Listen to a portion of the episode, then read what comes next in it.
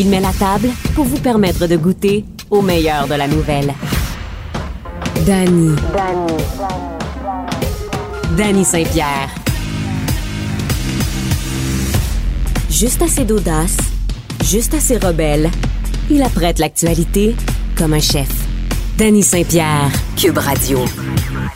Jeudi 12 août, bonjour à vous tous. Bonjour Karl Marchand. Bonjour Danny Saint-Pierre. Aux nouvelles, qu'avons-nous ce matin? Ah ben écoute, c'est toujours euh, regorgeant d'actualité évidemment. Et on a malheureusement une triste histoire à Saint-Hyacinthe, une femme qui était vraisemblablement au mauvais endroit, au mauvais moment. Tout à fait. Qui a été assassinée euh, très froidement. Puis il n'y a pas de lien entre elle et le, le suspect. Euh, une histoire assez triste, évidemment. Là. Euh, puis c'est le 12 août, jeudi 12 août, la journée où on achète un livre québécois. Tout à fait. On a eu Salomé Corbeau hier qui est venu nous rendre visite pour la Fondation de l'alphabétisation. Euh, donc, à chaque librairie euh, majeure du Québec où on peut passer. Et je peux te remercier, Danny Saint-Pierre, parce que grâce à toi, je me suis, ben pas que je me suis remis à la lecture, mais en début de saison, j'ai redécouvert les après-midi libres parce que j'étais à tes côtés le matin.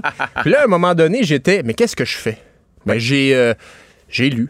J'ai notamment pris du temps. Là, après ça, j'ai eu un chien, fait que j'ai le temps là, la lecture est plus T'as lu sur les chiens. J'ai lu sur les chiens. Ça t'a branché. Mais, mais, euh, mais tout de même, bref, fait que je te remercie pour euh, ce temps que tu m'as permis d'avoir pour lire cet été. Eh moi, ben moi, je te remercie, Carl, de préparer de bonnes émissions pour que je puisse aller travailler après mon show, puis après ça, arriver avec, euh, avec tout cul dans le bec, comme une bonne maman oiseau, tu as pris Ben, soin de moi.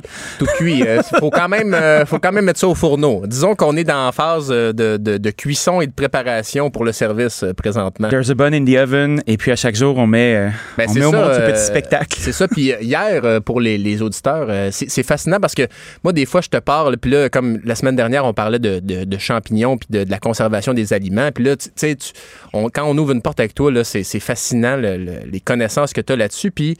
Tu sais, c'est- c'est ça. Euh, hier, j'ai vu une de tes recettes de sauce tartare, puis là, la Oui. fiche technique.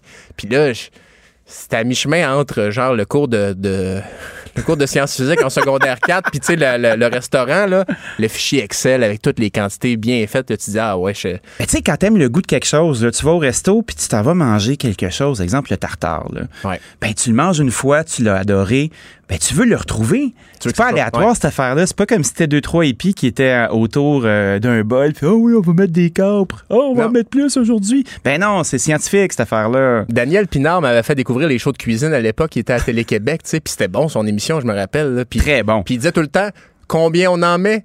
Comme vous voulez. Ben là, ça, c'est pas toi sais, je veux dire, Ben, tu évidemment. peux pas. C'est parce que Daniel, chez lui, là, ça devait être Ça. le fun d'être reçu à souper. T'imagines les soupers, toi? Euh. Un jeune Daniel Pinard dans son prime, là, qui est là avec, euh, avec tout le bonheur de recevoir. Là, euh, Je veux pas me rajeunir ou me vieillir, mais il était pas si jeune que ça, Daniel Pinard, quand je l'écoutais à la télé. ben, t'es pas jeune. C'était pas dans le temps qu'il était journaliste à Radio-Canada. Absolument pas. Mais tu sais, c'est quelqu'un qui, a- qui a quand même ouvert la Ah. porte à, à ce que des gens Tellement. comme moi puissent avoir de l'attention médiatique aussi. Ben oui, puis c'est vrai, je, je pensais pas qu'on parlerait de Daniel Pinard, mais c'était tu sais, c'était plus qu'une simple émission de cuisine parce que tu l'écoutais et c'était divertissant. Ben oui. je, je me, il était drôle, le gars. Il, fait que, Ben, euh, un bon niveau de langage, euh, Ouais. des métaphores, beaucoup de culture, nous a présenté José Di Stasio, puis surtout a mis en scène des restaurateurs indépendants québécois. C'est là qu'on a découvert Martin Picard, puis il y avait une certaine folie dans son émission. Puis euh, je te dirais que grâce à Oh, cette espèce d'aventure-là, ben, on s'est retrouvé avec une généalogie de, de communicateurs culinaires Ouais. qui nous ramène aujourd'hui à toi puis moi au micro, tu sais. Ben oui, puis euh, là, je, je- je suis nostalgique de la télé des années 90 d'un coup sec, mais ça, puis une autre affaire que ma grand-mère et puis ma famille écoutaient beaucoup, des jardins d'aujourd'hui. Je sais pas si tu te rappelles de ça à Radio-Canada. C'était une émission de sur les jardins, vraiment. Là. Ah ben ça. Ça, là, c'était peace, là, sur un moyen temps. Mais tu sais, le beau jardinage, bien cuisiné à la maison, c'est un peu euh, le cocooning, hein, tu sais, Ouais. c'est un mot qui était qui est plus à la mode du tout, mais euh, qui a été remplacé par le foodisme. Oui, oui. Mais enfin, fait- C'est du outdooring maintenant. ah, c'est du outdooring? Les, les, les, les avec Alain, pour les euh, cours, là, puis... euh, ouais. Puis avec Alain Demers, là, on a appris à faire du camping comme il faut tout l'é- tout l'été. Hein? On a appris euh, un peu quand même. Ouais, puis euh, moi, je vais donner un conseil à tous les gens qui sont pas trop amants du camping et qui veulent en faire puis qui, qui veulent que ce soit un succès. Oubliez pas le café. Non, mais c'est Je vrai. pensais que t'allais dire n'en faites pas. Non, non, ben ça, ça c'est. Non, mais mettons que vous êtes pogné, là. Sérieusement, moi, je me dis, tu sais, on, on répète euh, certains protocoles qui font le succès de la maison. Le café, c'en est un, puis euh, ça va bien se passer. Quatrième vague. Laval est la région la plus touchée. Là, je tiens à mettre quelque chose au clair. Là. Moi, je suis originaire de Laval. Là, puis Laval, là, dès que tu dis Laval, tout le monde fait des faces. Ouais. As-tu remarqué? Tout le monde fait, mais, mais, Ouais, hum, et pourtant, hum, hum. alors que. Comme si Laval était responsable de tous les maux du monde. Lavallois, levons-nous. Ben, c'est non. Allez vous Ça faire suffit. vacciner Lavallois parce que le- là, le, le taux, c'est à Laval, oui, qu'on euh, constate euh, que la quatrième vague est la plus euh, virulente et la plus vigoureuse. On a 59 cas par 100 000 habitants à Laval et c'est là que c'est le plus élevé au Québec, devant la Mauricie. Et la Mauricie, on le sait, ça va pas très bien. hein. Mhm. Euh, Il y a un- la situation qui est pas facile dans le coin de Trois-Rivières. là. Ben, Laval, loin devant la Mauricie et Montréal aussi, qui est à 35 cas par 100 000 habitants. Puis pour te donner un ordre d'idée, là, Saguenay-Lac-Saint-Jean, Outaouais, Bas-Saint-Laurent, on avoisine les 7 cas par 100 000 habitants. Attendez, ça s'en vient. Oui, ben là, évidemment, aussi, il y a une concentration de la population à Laval qui est un peu plus élevée que, que ces autres régions-là, mais tout de même, euh, c'était aussi un secteur où, dans la première et deuxième vague, Laval, c'était assez chaud. Alors, euh, c'est ce que Jean-Louis, euh, voyons, euh, son nom de famille m'échappe, mais bref, c'est dans le journal de Montréal ce matin. Jean- Notre bon journal. oui, voilà. Et, mais bref, c'est ça. Puis on n'est pas sorti de l'auberge à ça. Et je vais aussi te glisser un mot sur. On a parlé d'un un malfaiteur qui tentait de vendre des faux. euh, qui tentait d'avoir un faux code euh, vaccinal. Oui, cette oui, tout à fait. Ben là, ça font. Depuis l'annonce du passeport vaccinal, vaccinal, oui. Il y a des faux passeports qui sont à vendre sur Internet. Euh, C'est Francis Pilon qui nous apprend ça ce matin, via notamment la plateforme Telegram. Oui. Euh, on sait qu'il y a quelques conspirationnistes là, qui sont là-dessus euh, aux États-Unis. Une notamment. belle brochette. Oui, une euh, belle brochette. Euh, mais bref, après 30 minutes de recherche, j'avais trouvé des faux passeports vaccinaux à vendre de deux, allant de 200 jusqu'à 515 515, pas 500 ronds, pas 4,99. Non, 515. Ben là, tu peux peut-être en trouver à 500. Probablement les taxes. Ouais. Euh, je suis pas sûr qu'ils déclarent leurs revenus. Et penses pas? euh, c'est un des, euh, un des vendeurs de code QR disait écoutez, c'est assez compliqué parce qu'on fait affaire avec un médecin en France qui atteste que vous Qui êtes les dessine lui-même à chaque jour. Non, c'est ça. Et euh, avec vos informations du Québec, donc on prétend que c'est quand même assez crédible. Ceci étant dit, je suis pas sûr si tu arrives à la cage avec ton passeport vaccinal de la France euh, qui vont te, qui vont te laisser passer. Ah, puis je suis pas sûr que Euh, si t'arrives à quelque part, à un moment donné, à quel point ils vont surveiller, tu sais? Ben, et, c'est, ça va être assez sûr. En tout cas, et- J'ai hâte de voir leur protocole Ouais. de sécurité parce que tu vois, euh, dans beaucoup de mécanismes qu'on implante, là, on, se fie beaucoup sur le, fait dissuasif d'avoir une règle puis d'avoir quelque chose à présenter. Mais comment les suivis vont-ils être faits? Ben, on voyait notamment, là, je ne me rappelle pas exactement c'est où, mais le bar Vegas euh, qui a décidé, lui, de fermer plutôt que d'imposer le, passeport vaccinal. Euh, il y a certains établissements, des petits, des petits bars, euh, des petits dive bars qui vont sûrement faire ça. Là. Mais Paul Laurier, un ancien enquêteur de, de la police qui est spécialisé dans, dans le secteur, dit ça va être très difficile d'avoir des codes falsifiés parce qu'il y a une clé privée dans les codes du gouvernement. Puis lui, pense pas qu'on va être en mesure de... Tu sais, tu vas arriver avec ton faux code, là, puis quand on va le scanner, ça va le dire que c'est un faux. Là. Ça. C'est ça. Donc, euh, Non, il va y avoir comme une grosse sirène bleue qui fait euh, Tu as un faux code, tu as un faux code. Ah oui. Ça, c'est comme la rumeur de tu fais pipi dans la piscine publique, là, puis il y a, y un gros rond bleu autour de toi, là. Ouais. Et, et, C'est pas euh, vrai, ça. Si ça peut vous porter à réfléchir, vendre un faux code QR, Oui. Tu es passible de 1000 à 6000 dollars si tu te fais prendre en amende. Mhm. Tu es aussi passible de ça si tu te promènes avec un faux code QR et que tu l'utilises. Fait que si tu te balades avec un faux code QR et tu l'utilises, là, t'es aussi coupable que les personnes qui le fabriquent. Exactement, exactement. Comme, euh, comme quand tu achètes du stock volé, tu peux être coupable de recel. tu sais. Ah, tout à fait. Euh, alors voilà, donc euh, vous Parce que pouvez. c'est plus facile de faire un faux code QR ou de fabriquer de la monnaie? Je pense que c'est. Les deux sont difficiles. Je pense que la monnaie, c'est très difficile. Ouais, Mais polymère, là, ça se travaille pas si J'ai facilement que ça. là. aucune expérience en falsification de fausses monnaies. euh, puis j'ai pas, j'ai pas une, une belle courbe. j'ai pas une très grande patience et une très grande dextérité fine. Alors c'est deux items qui sont très importants pour la fausse monnaie, je pense. C'est noté. Euh, il aurait calé six bières sur les lieux de l'accident. On a, on a tout qu'un compétiteur, là. C'est euh, une histoire aussi très triste d'alcool au volant. François Perron, qui est un récidiviste d'alcool au volant, qui revenait en cours hier au Palais de justice à Québec. Écoute ça. Le 24 juillet, l'homme de 41 ans a euh, fauché deux femmes qui circulaient sur un VTT à Pont-Rouge, sur un chemin privé. Il a blessé sérieusement une femme Attends, de... attends, il était en char sur un chemin privé. Ouais. Puis là, il a fauché des gens en quatre roues. Ouais. À Pont-Rouge, là, tu peux, tu sais, je veux dire, dans, ces localités-là, souvent, on s'entend, tu peux te promener en quatre roues sur un chemin privé, puis, tu sais. c'est chemin de terre, là. Ça, là, tu sais, donc, ça, ça, se peut jusque-là, il n'y a, a, pas de, a pas de mal, mais il était intoxiqué euh, à l'alcool à ce moment-là, puis donc, a blessé sérieusement une femme de 45 ans et très grièvement une femme de 28 ans. Puis ça, ça fait deux semaines l'accident, là, puis elle est toujours dans le coma au moment où on se parle. Ben, ce qu'on a appris hier, c'est qu'après l'accident, il aurait calé six bières sur les lieux de l'accident, dont une pendant que les policiers étaient là. Fait il y avait des bières dans son char. Oui.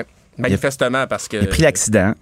Après ça, pour se calmer, il a chugué six bières. Et euh, c'est ce qu'il a avoué lui-même que c'était pour gérer le stress lié à l'accident. Euh, François Perron en est pas à ses euh, premiers faits d'armes en matière d'alcool au volant. Il a plaidé coupable. il a été reconnu coupable en 2000. En 2015, il est lui-même allé en thérapie pour combattre sa dépendance à l'alcool. Il dit lui-même qu'il boit sans fond. Là. Mais, ça, c'est une grande détresse. Hein? Ah. On, on, a un geste qui est répréhensible, mais à un moment donné, les gens perdent la carte. Puis on a quelqu'un qui dit Je suis pas capable de me contrôler aussi. Ben, on a quelqu'un qui dit Enlevez-moi le, véhicule au plus tôt. Euh, suspension du permis. Euh, il y a beaucoup de gens qui ont des souffleurs aussi. donc, tu roules, puis à un certain moment donné, tu dois souffler, sinon ton véhicule s'arrête. Moi, pour être sobre depuis sept ans, là, je te dirais que la notion de contrôle après une coupe de drink est difficile. Mais C'est surtout quand tu es alcoolique profondément, ben comme le monsieur semble être. Là. Puis c'est pas un, c'est pas un, c'est un mot qui est galvaudé l'alcoolisme là, mais c'est une réelle condition.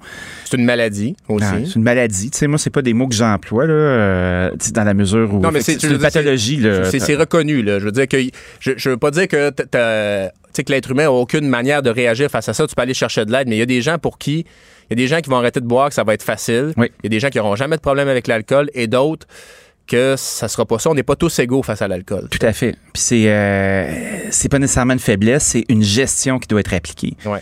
Tu dois aller chercher de l'aide, tu dois être capable de le faire. Puis surtout, ben la, la vraie question, c'est quand on a un multirécidiviste comme ça, là, euh, puis qui se retrouve toujours derrière le volant, qu'est-ce qu'on doit faire? Ouais.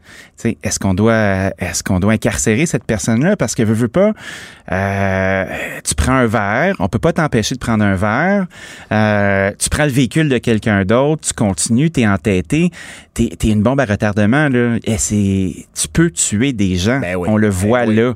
Euh, est-ce qu'on va être capable à un moment donné de s'avouer que si t'as pas le contrôle, puis tu prends le véhicule, il peut y avoir de réelles conséquences?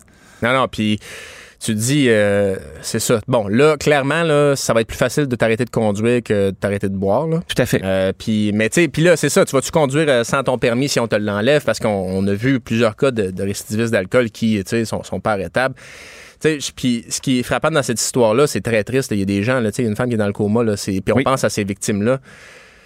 Qui font, qui font, confiance à la route. Ah, oui, mais tu sais, tu te dis, souvent, tu as des chauffeurs qui, qui, qui reconnaissent pas. Là, là bon, c'est pas mieux, là, il a conduit en état d'ébriété, mais on, tu vois qu'il y a quelqu'un qui, qui voit qu'il y a un problème. Là, ah, ça va pas. En tout cas. Puis ça, c'est un parmi tant d'autres. Ben notre relation avec l'alcool, puisque c'est un produit qui est légal aussi, est quand même assez souple. C'est fascinant. Hein? Oui, on, s'en permet pas mal. Euh... euh l'alcool est tellement, tellement normalisé. Puis euh, ma, ma, blonde a euh, couvert la, la, légalisation du cannabis beaucoup il y a un certain temps. Puis c'était fascinant quand il y a eu l'étude du projet de loi de la Coalition Avenir Québec sur la cannabis, parce que quand ils sont entrés au pouvoir, ils ont resserré les règles. Et en même temps, on étudiait une règle pour alléger la vente de bière. On voulait permettre de vendre de la bière dans les dépanneurs à 7 heures le matin pour les chasseurs, mais on, on resserrait, on voulait resserrer l'accès au, cannabis. Comme quoi, le cannabis, c'est très mal. L'alcool, c'est correct, c'est normalisé. Ben, ou l'alcool, c'est correct. Hein, c'est responsable d'un cancer sur deux, à peu près, l'alcool, soit dit en passant. Tout à fait. C'est un, autre problème. Je te parlais de problèmes. Il y en a qui vont avoir des problèmes pas mal. Les festivals du mois de septembre, euh, parce que là, le, passeport vaccinal s'applique pour eux,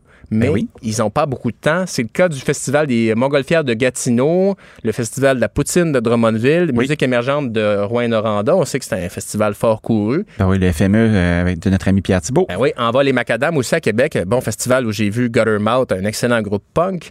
Ben, euh, tout ça, ces gens-là se ramassent à devoir imposer le passeport vaccinal et disent est-ce qu'on peut avoir un sursis ou des, assouplissements? On se fait dire non du côté de Québec. Ben, en même temps, euh, il y a des guérites, il y a des billets, les gens passent un par un. Sauf que là, c'est ça, la mise en place est compliquée et au FME, ce qu'on dit, ben là, nos billets étaient tout vendus puis on commence à rembourser des gens.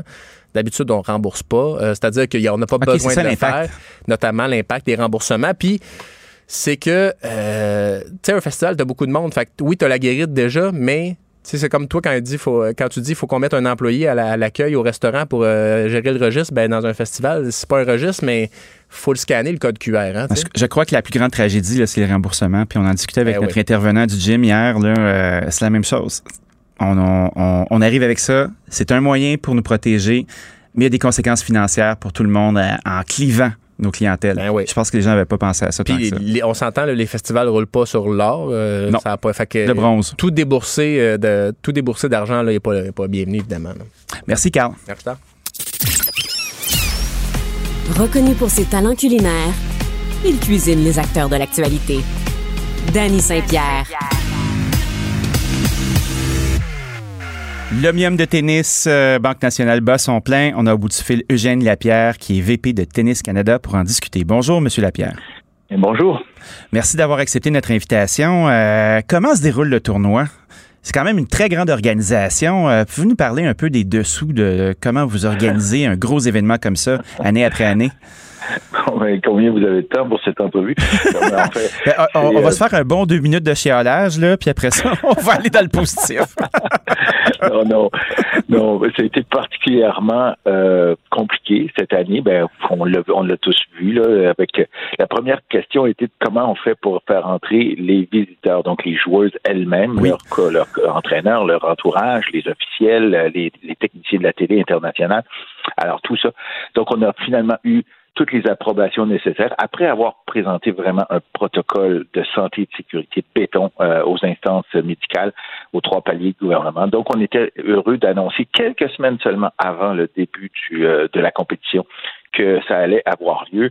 Puis ensuite, ben, on a eu les certains assouplissements du gouvernement euh, québécois pour le nombre de spectateurs. Donc, on peut avoir jusqu'à 5000 spectateurs cela en, gardant la distanciation euh, nécessaire dans, euh, dans le stade principal. On a séparé le site en deux complètement pour assurer justement la séparation entre les, les, visiteurs de l'étranger et, les spectateurs. Enfin, en résumé, ça a été compliqué, mais on est bien content de, jouer et de voir de très bons matchs euh, de tennis jusqu'ici cette semaine. Alors est-ce, voilà. Est-ce que vous avez perdu des têtes d'affiche qui n'ont pas pu se rendre? Euh, oui, euh, y a, oui, il y a eu des, des, des retraits. Euh, par exemple, la, celle que, celle que tout le monde voulait voir vraiment, c'est Osaka, la japonaise. Oui. et bon, ben, on sait qu'est-ce qui lui est arrivé. Je pense pas que ce soit à cause de la pandémie ou, quoi que ce soit. Elle a des, euh, elle, s'est retirée du tournoi de, de Roland Garros. Elle n'a pas joué à Wimbledon. Elle a joué un petit match à, Tokyo. C'était chez elle, au Japon. Mais enfin, alors on, on, on, connaît. Oh, on connaît l'histoire, mais euh, pour des raisons de COVID euh, et de protocole, est-ce que vous avez dû Je pense pas, pas ouvertement. On n'a pas eu, non, on n'a pas pris, on a eu personne qui a été, en fait, il y a eu un cas. positif à son arrivée. C'est une, jeune joueuse des, des qualifications. Puis elle, elle est présentement encore en quarantaine dans, un étage réservé de, de, de, de l'hôtel à, euh, à Montréal et euh, elle va repartir quand elle sera euh, quand, quand ben COVID aura été réglé de son côté.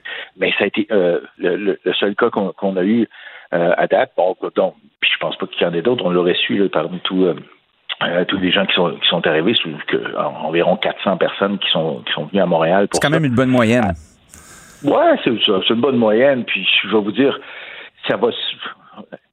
Bon, enfin, oui, c'est exactement pour ça qu'on faisait le, protocole, pour s'assurer qu'il n'y ait euh, aucun, aucun danger là, pour la population. Puis ça, a démontré que ça allait être le cas, donc, euh, donc tant mieux. Ben, c'est porteur d'espoir euh, d'avoir des événements qui recommencent. Puis on, on connaît l'attachement du tennis pour les Montréalais et les Canadiens en général c'est quand même, euh, on fait un pas euh, vers la normalité, vers le retour euh, dans cette vie qu'on attendait depuis longtemps.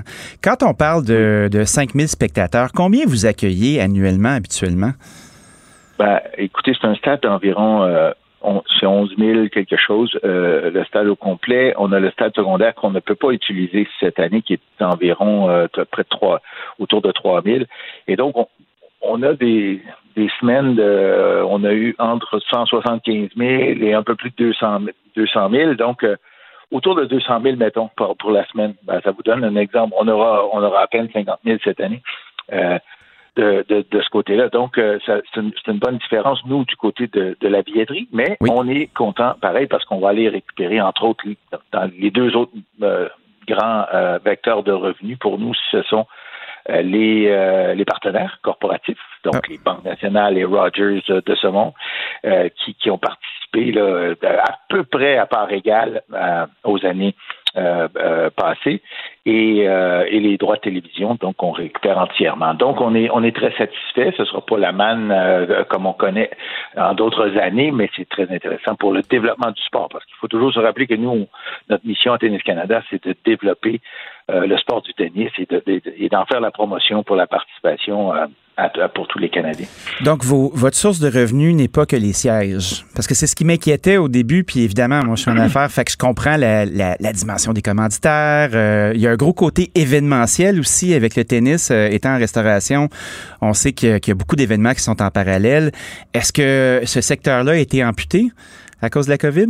À, peu près entièrement. Euh, je vais vous dire, c'est ce qui arrive. On pouvait, on, pouvait pas se permettre de, rassemblement sur le site en dehors des gradins. Donc, on, on respecter la distanciation dans les gradins, mais on pouvait pas euh, créer des rassemblements sur le site. Donc, il n'y a pas, de tente restaurant, il n'y a pas de compte. Il y a quelques comptoirs où on peut faire la, file pour aller en façade. Sinon, on, on fait la distribution de la nourriture euh, euh, et des rafraîchissements dans le stade. Donc, on a des, des, des, des, coureurs, des, des, des runners, comme on dit en bon français. Euh, oui, exactement. euh, et, et, voilà. Et donc, euh, il y a un peu partout qui, qui se promènent dans, dans, le stade pour apporter une commande faite par sur, sur l'application du tournoi. Et, et, voilà. Alors, ça marche très, très bien, cela dit. Est-ce que ça vous donne des idées pour l'année prochaine? Parce que je sais que dans notre secteur, à chaque année, le tennis, c'est un des points marquants euh, c'est un marqueur de temps dans l'été.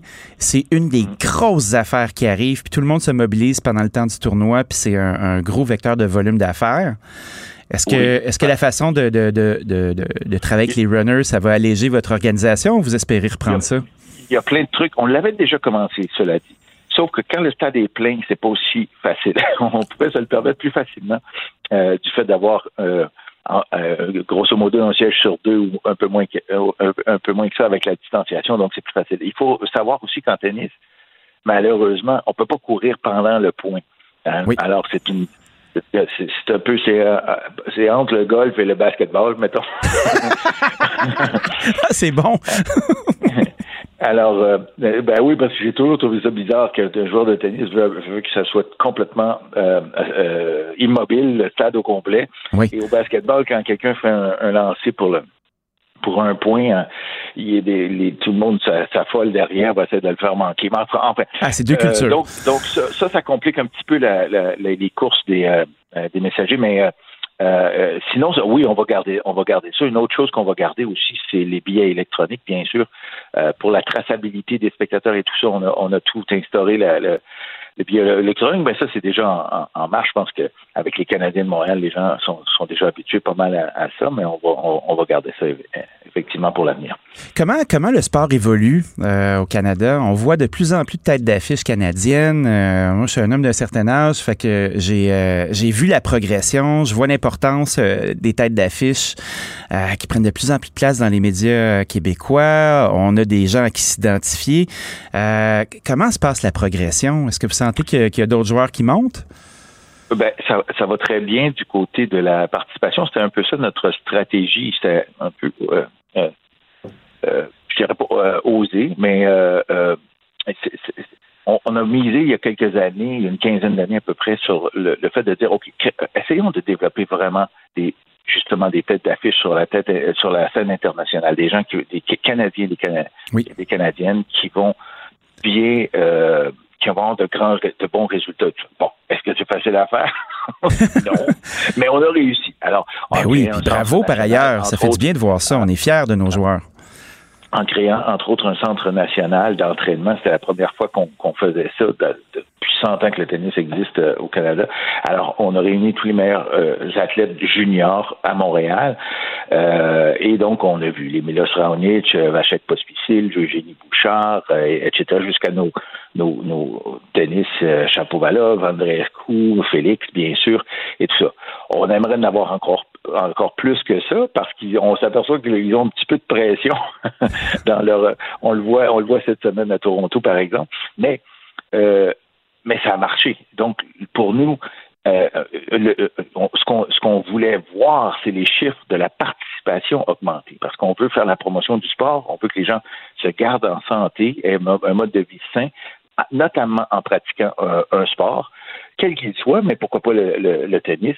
Euh, et, on dit que c'est le sport d'une vie, fait qu'on commence à jouer au tennis. On regarde surtout les chiffres chez les 12 ans et moins, parce qu'on sait que quand on commence un sport, il faut le commencer jeune si on veut le faire euh, longtemps euh, dans, sa vie. On a tous joué au hockey euh, jeune, en tout cas plusieurs. Puis, ah, puis le tennis, c'est beaucoup moins, c'est beaucoup moins imposant aussi comme comme régime d'équipement. c'est quelque chose qui peut être accessible.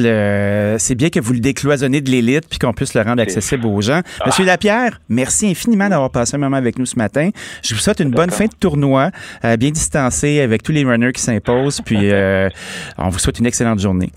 Merci beaucoup. Eugène Lapierre, qui est VP de Tennis Canada et directeur de l'OMIUM Banque Nationale.